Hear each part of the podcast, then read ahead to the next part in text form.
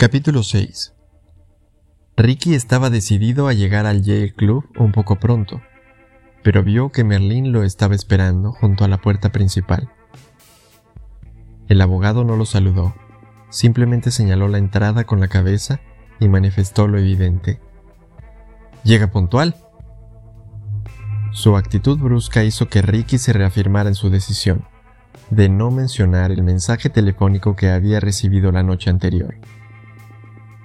Entró tras el abogado en el viejo edificio señorial y pasó bajo una bandera de Estados Unidos, junto a otra blanca y azul oscuro del Yale Club. Merlin hizo un gesto para indicar al personal de la recepción que Ricky era invitado suyo. Un invitado al que una vez intentaste asesinar, pensó Ricky. Pasaron junto a un letrerito que indicaba que era obligatorio llevar chaqueta y corbata pasadas las cuatro de la tarde. Merlin iba vestido como si tuviera que comparecer ante el tribunal, mientras que Ricky lucía unos viejos vaqueros descoloridos, unas zapatillas de deporte y una americana raída. Tuvo la impresión de que su estilo informal merecía una mirada de desaprobación por parte de más de un miembro canoso con lustrosos zapatos de cordones, al que muchos años después de sus días de estudiante, seguramente seguía desconcertando el blasón de la universidad. Con la expresión latina lux et veritas, yuxtapuesta a unas escrituras en hebreo.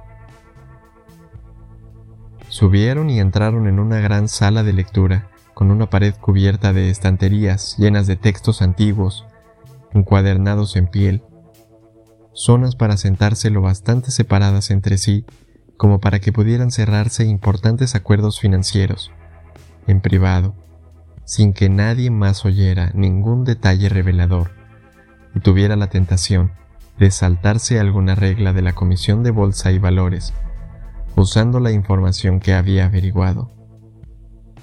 Merlin lo llevó hacia el fondo de la sala. Se sentó con pesadez en una butaca de piel marrón abrió el maletín y extrajo de él varios sobres de papel manila. Luego se sacó una cara pluma Mont Blanc negra del bolsillo interior de la chaqueta y dio con ella unos golpecitos sobre los sobres. Estas son mis mejores suposiciones, dijo con frialdad. Tres casos que terminaron, bueno, mal para algunas personas, no tan mal para otras. Al decir otras, te refieres a... a mí y a mis clientes, dijo Merlín. Tiendo a ganar, frecuentemente, considerablemente. ¿Qué clase de casos? empezó a preguntar Ricky, pero el abogado lo interrumpió antes de que pudiera terminar. Una demanda colectiva por contaminación, el fraude de una aseguradora y un homicidio con violación. Mi bufete trabaja normalmente con empresas importantes, pero también se nos anima a aceptar algunos casos de oficio. El último era de este tipo. Nada de dinero. Se supone que obtenemos cierta satisfacción por hacer un trabajo excelente para clientes pobres. Así es como los abogados pensamos que iremos al cielo. En el primero representé los intereses de la empresa. En el segundo, de las personas que fueron estafadas. Tal vez los idiotas que perdieron quieren verme muerto. Usted dirá. ¿Mis otros casos?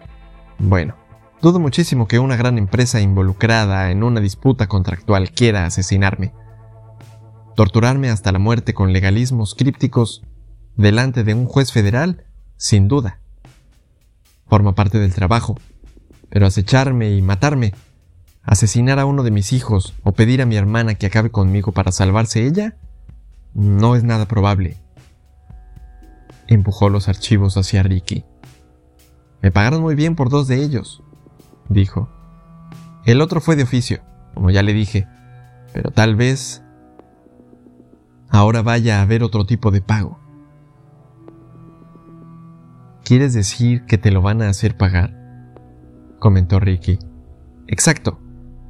Merlín pareció encontrarlo divertido. Ricky no cogió de inmediato los tres archivos. ¿por qué no se los entregas a tu hermano y no a mí?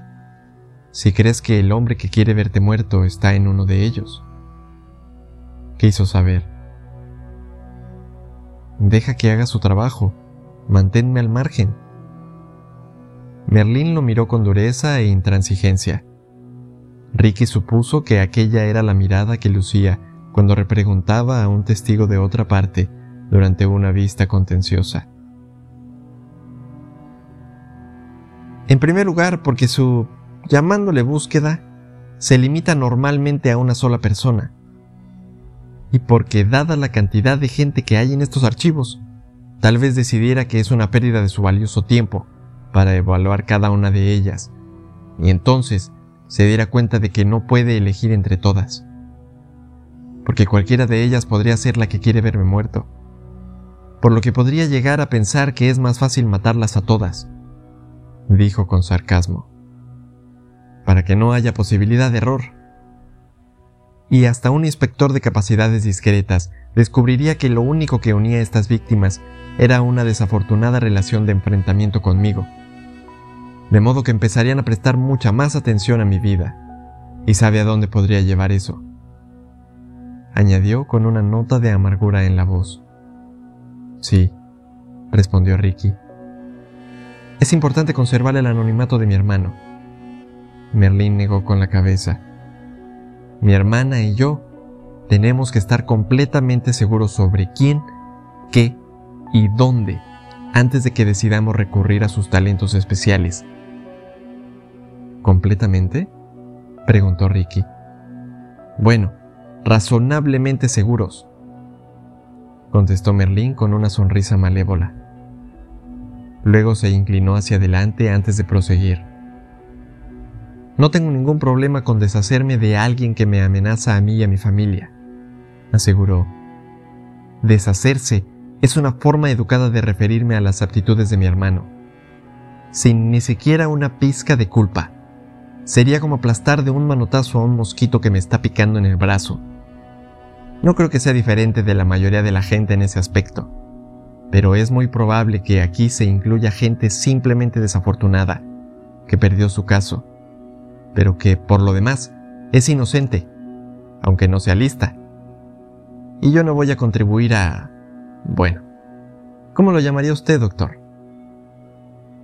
Ricky no respondió nada aunque la palabra ejecución le vino a los labios. Sin embargo, el abogado acabó contestando a su propia pregunta. Una coincidencia que de repente se vuelve funesta. El cerebro de Ricky trabajaba a toda velocidad. Veía la importancia de mantener ciertas barreras, especialmente con el abogado. Sintió que las delicadas corrientes del asesinato tiraban de él en distintas direcciones. Conspiración era la palabra que había hecho salir ampollas en su mente, sustituyendo a ejecución, y seguida rápidamente por cómplice. Y él estaba en medio de todo aquello. Entonces, ¿qué quieres que haga con ellos? dijo señalando los archivos. Míreselos, léalos usando sus conocimientos psicológicos Después dígame qué persona que aparezca en uno de esos archivos podría estar montando un pozo. ¿Cuál es el candidato más probable a destrozar un animal de peluche y a interrumpir un ensayo teatral? Averigüe eso, doctor. ¿Quién anhela vengarse? Una vez lo sepamos, bueno, todos estaremos a salvo, para siempre. Ricky se quedó mirando los archivos. Si me los llevo, estaré cometiendo un crimen o empezando a cometer un crimen. Pensó, puede que el primero de varios. Pero antes de que pudiera exponer esta objeción, Merlín se levantó. Nuestra primera sesión ha terminado, dijo. Se agachó y dio unos golpecitos a los archivos. Toca estudiar, añadió, antes de volverse y de repente marcharse tras recoger el maletín. Lo dejó allí, sentado, y cruzó deprisa la sala, con la cabeza gacha, hasta desaparecer por la puerta, sin mirar hacia atrás ni una sola vez. Ricky se recostó en su asiento, valorando las opciones. No tenía demasiadas. Una parte de él quería tirar los tres archivos a la primera papelera que viera. Sin embargo, sabía que no podía hacer eso, y se percató de que se estaba adentrando en un profundo terreno pantanoso, parecido a los Everglades. Parecía que cada paso que daba por la selva que veía ante él podría ser mortal.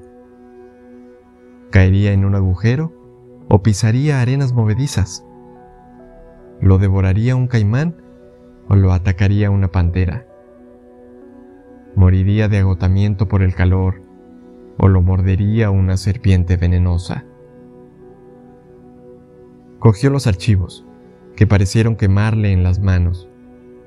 Empezó a abrir el que estaba arriba cuando de repente tuvo la inquietante sensación de que Merlín había vuelto sobre sus pasos y estaba mirándole por encima del hombro para supervisar cómo examinaba los archivos.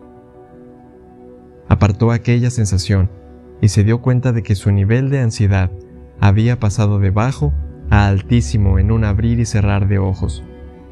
Pulso acelerado, tal vez algo de sudor en su frente, garganta seca, todos los síntomas de un miedo incipiente.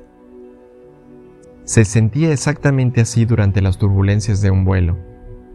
No podía ver las oscilaciones del aire que provocaban que el avión se zarandeara, pero eso no significaba que no fueran reales. Se marchó con rigidez. El Yale Club estaba a apenas tres manzanas de su hotel Caminó deprisa, y tras eludir al conserje, alguien lo interrumpió cuando iba directo al ascensor. La misma joven estaba atendiendo la recepción y lo llamó. Oh, doctor Starks, disculpe un momento, por favor. Ricky se detuvo y se acercó a ella. ¿Han dejado un paquete para usted? ¿Un paquete? Sí, lo tengo aquí. La recepcionista se agachó y le ofreció un pequeño sobre acolchado. ¿Quién lo ha traído? Quiso saber. Un mensajero. Miró el sobre. No tenía ninguna marca externa aparte de su nombre y su número de habitación, que figuraban de modo destacado sobre el nombre del hotel. ¿Se ha fijado en qué empresa de mensajería era? Preguntó pasado un momento. Lo siento, contestó la recepcionista vacilante. El hombre lo dejó en el mostrador y se marchó zumbando. No tiene importancia, aseguró, aunque creía lo contrario. En su habitación dejó las posibilidades de Merlín sobre la mesa y abrió el sobre. Contenía un pequeño móvil desechable de prepago y una hoja de papel blanco con un mensaje impreso. Mediodía. Hoy, ¿Quién es usted, doctor? El teléfono tiene programado el número correcto.